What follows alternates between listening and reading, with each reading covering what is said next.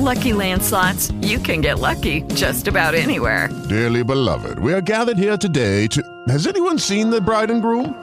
Sorry, sorry, we're here. We were getting lucky in the limo and we lost track of time. No, Lucky Land Casino, with cash prizes that add up quicker than a guest registry. In that case, I pronounce you lucky. Play for free at LuckyLandSlots.com. Daily bonuses are waiting. No purchase necessary. Void where prohibited by law. 18 plus. Terms and conditions apply. See website for details.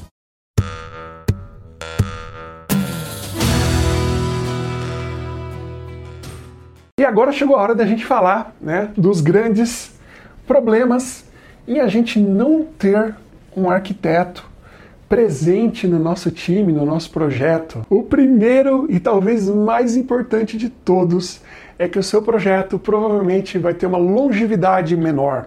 Como assim uma longevidade menor? Ele vai morrer mais rápido, né? ele vai durar menos tempo. Por que, Pisani? Meu Deus, por que, que vai durar menos tempo? Simples, os requisitos de qualidade certamente não vão ser levados tão a sério como deveriam. Né? Então você vai nascer uh, com um projeto ali cheio de problemas relacionados à qualidade, é, talvez a tecnologia não é a melhor tecnologia, né? talvez não tenha sido implementado do jeito que deveria ser, talvez tenha se nascido ali com o pensamento de vamos colocar teste unitário em tudo, e aí no começo do projeto, né, todo mundo com aquele pique, com aquele gás, vamos colocar, vamos colocar, né? Chega na metade do projeto, já começa-se ali a pressão do prazo para entregar, né? E aí já começa-se a reduzir a régua em relação à qualidade e vai terminar o projeto ali entregando um produto é, com parte com teste unitário e outra parte sem, né? Parte usou TDD certinho, outra parte já mais ou menos e no final nem tinha. Então essas coisas acabam acontecendo bastante, principalmente quando você não tem um arquiteto deliberando isso, mostrando a relevância, negociando para que essas coisas aconteçam durante o projeto, durante a construção. O segundo ponto negativo é que ele pode não ser aderente aos usuários finais. Por que, que, ele pode não ser aderente? Porque se você não fizer as perguntas corretas, não entender quem é o usuário, né? Final, se ele vai trabalhar com, de repente, beleza, um mobile, né? Você chega lá, não, a gente vai fazer uma aplicação que é mobile ou que é web. Tá bom, vai rodar num dispositivo móvel. Bacana. Mas e aí, esse dispositivo móvel, é, a pessoa que vai usar, ela tem uma internet rápida ou ela tem uma internet limitada? Né? É, é um público que é mais exigente com, com o que é entregue para ele a nível de interface, de experiência, ou é um público que é menos exigente? É um público que se preocupa se o tamanho do, do, do executável ali que está dentro da, da, do device dele é grande? Ou não, ele não está preocupado com isso. Então, assim, essas perguntas, se você não leva elas em consideração na hora que você vai projetar né, os padrões arquiteturais que você vai usar para implementar a sua solução, né, para que ela tenha uma performance de acordo com o cara que vai usar a aplicação, o que, que vai acontecer? As chances são que esse cara vai reclamar na loja lá do aplicativo, né? Ou que ele vai, eh, sei lá, não vai ter engajamento, não vai querer usar a aplicação. Então essas coisas todas acontecem. E acontecem porque você muitas vezes não fez as perguntas certas. Às vezes, até com o arquiteto presente, o arquiteto não faz as perguntas. Então, por isso que é importante não só ter o arquiteto, mas fazer um bom trabalho de arquitetura. Entender quem vai ser a pessoa que vai usar, essas necessidades da pessoa, né, do usuário final, para aí sim deliberar os padrões que vão ser utilizados. O terceiro grande ponto é que a aplicação pode não escalar como deveria. Mas o que você está querendo dizer com isso, Pisani? Talvez a aplicação tenha sido desenhada para ter uma escala absurda, né, atender um milhão de usuários. E a expectativa do, do, do, do C-Level ali né, era de 50 usuários de 100 usuários. Então não escalou de forma adequada, concorda? Está com super dimensionamento, está gastando de repente ali rios de dinheiro com orquestrador de container e etc, e etc, etc, né, para garantir ali essa escala toda. E o volume de usuário vai ser pequeno, né, vai ser baixo. E o contrário também é verdade, tá? Muitas vezes se nasce ali pensando, não, a gente vai começar só com mil, né, e depois a gente vê o que a gente faz. Só que depois a gente vê o que a gente faz, na cabeça lá do C-Level, é, poxa, daqui dois, três meses eu quero suportar 50 mil. Daqui um ano, 100 mil. E aí? Né? Você está começando com 50, com 100 usuários, mas daqui a, a, curto, médio prazo, o volume vai ser maior. Né? Percebe? Então, é, se você projetou a aplicação com uma escala pequena, sem pensar nessas coisas todas, né, em relação à alta escalabilidade, quando essa variável for verdade, amigo, você está enrolado, você vai ter que, com um avião voando, né, colocar um monte de coisas ali para manter esse avião ainda né, no ar com mais e mais e mais gente, né, com volume maior de escala. Então essas coisas todas contam e são muito difíceis depois de você arrumar né, com o avião voando, tá bom? Vai ficando complicado, porque o avião voando vai tendo problemas, você vai ter que arrumar esses problemas e junto com isso colocar essas outras peças. O quarto ponto é segurança. Talvez a sua aplicação seja menos segura do que ela deveria ser. Ou talvez ela seja muito mais segura do que ela precisaria ser. E qual é o problema de ser muito mais segura do que ela precisaria ser? É que se você coloca muita segurança, né, quanto mais requisito de segurança você coloca, né? Embora seja extremamente importante, mas quanto maior é o nível de segurança, pior é a experiência do usuário. Exemplo: se você colocar um nível de segurança absurda, você vai ter duplo fator de autenticação para praticamente tudo.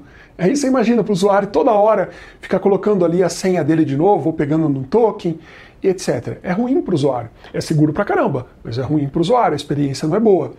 Pode ser que simplesmente fique um pouquinho mais lento porque tem um monte de camada de segurança no meio, um monte de padrão de criptografia, ou pode ficar muito mais lento. Né? Já vi aplicação é, demorar ali o que era para demorar um, dois segundos de requisição, demorar 7, 8. Imagina cada clique você espera 7, 8 segundos para responder. Então, a, se você leva demais a segurança, a experiência é prejudicada. E se você não coloca a segurança necessária, principalmente nos pontos certos, você corre risco né, de vulnerabilidade do teu sistema, risco do teu negócio, risco de vazamento de informações. Então segurança é um negócio extremamente importante e se você não tiver isso ponderado de forma adequada dentro do sistema, meu amigo, um abraço, tá bom? As chances de erro é, sem uma figura que pensa nisso são grandes. E aí você vai falar, não, beleza, eu tenho uma área de segurança que vai pensar e vai, vai trazer para mim o que precisa ter de segurança. Ok, mas será que esse cara de segurança está tão por dentro do que está acontecendo no projeto, do desenho, das definições, da visão de curto, médio, longo prazo do projeto? Será que ele está tão por dentro assim de cada feature alinhada com o negócio né, e com as outras áreas para pensar no que, que seria melhor a nível de segurança? Né? Ou será que falta um papel que vai passar isso de forma mastigada para ele, levar as preocupações né? e ajudar ele a trazer essas, esses pontos de segurança, né, os corretos, para dentro do projeto.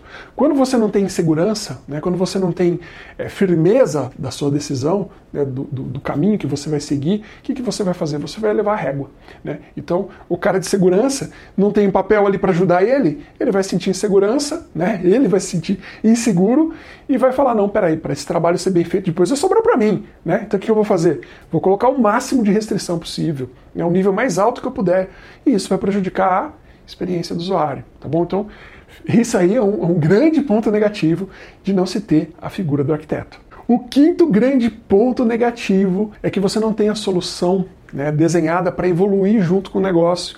Então, se o pensamento do negócio era de repente começar é, num tamanho pequeno, né, com volume pequeno de usuários, e era terminar com volume muito grande, né? Certamente tem várias coisas aqui no meio que o arquiteto vai projetar para suportar esse crescimento, né? para fazer com que a aplicação, a codificação mesmo, né? a estrutura ali de componentes, classes, microcomponentes, né, microserviços, microbatches, ou qualquer outra coisa, até estrutura de dados entra no meio disso. Tá? Às vezes você vai ter um volume pequeno no começo ali de consulta e gravação, mas no futuro vai ter grande. Então talvez você tenha que segmentar até o banco de dados, tem um banco só de leitura, outro só de gravação, talvez tenha que se trabalhar com CQRS, orientação a eventos. E essas coisas, né, custam muito para o projeto no começo, mas custam ainda mais se você for tomar essa decisão no futuro. Depois, quando o projeto já estiver lá na frente, com um monte de coisa implementada, cara, você tem que jogar um monte de coisa fora, adaptar modelo, ajustar dados, migrar dados. É uma dor de cabeça terrível. Então, se você não consegue fazer o teu projeto né, aderente à evolução, aderente à visão de médio e longo prazo, o que fatalmente vai acontecer com a tua solução é que você vai precisar jogar um monte de coisa fora, né? não vai estar aderente, vai doer muito, vai ser muito difícil colocar uma novidade grande, né? Que siga aí essa linha de evolução do negócio. Lucky Land Casino asking people what's the weirdest place you've gotten lucky? Lucky? In line at the deli, I guess? Aha, in my dentist's office. More than once, actually. Do I have to say? Yes, you do. In the car before my kids' PTA meeting. Really? Yes. Excuse me, what's the weirdest place you've gotten lucky? I never win and tell. Well, there you have it. You can get lucky anywhere playing at LuckyLandSlots.com. Play for free right now. Are you feeling lucky? No purchase necessary. Void where prohibited by law. 18 plus. Terms and conditions apply. See website for details.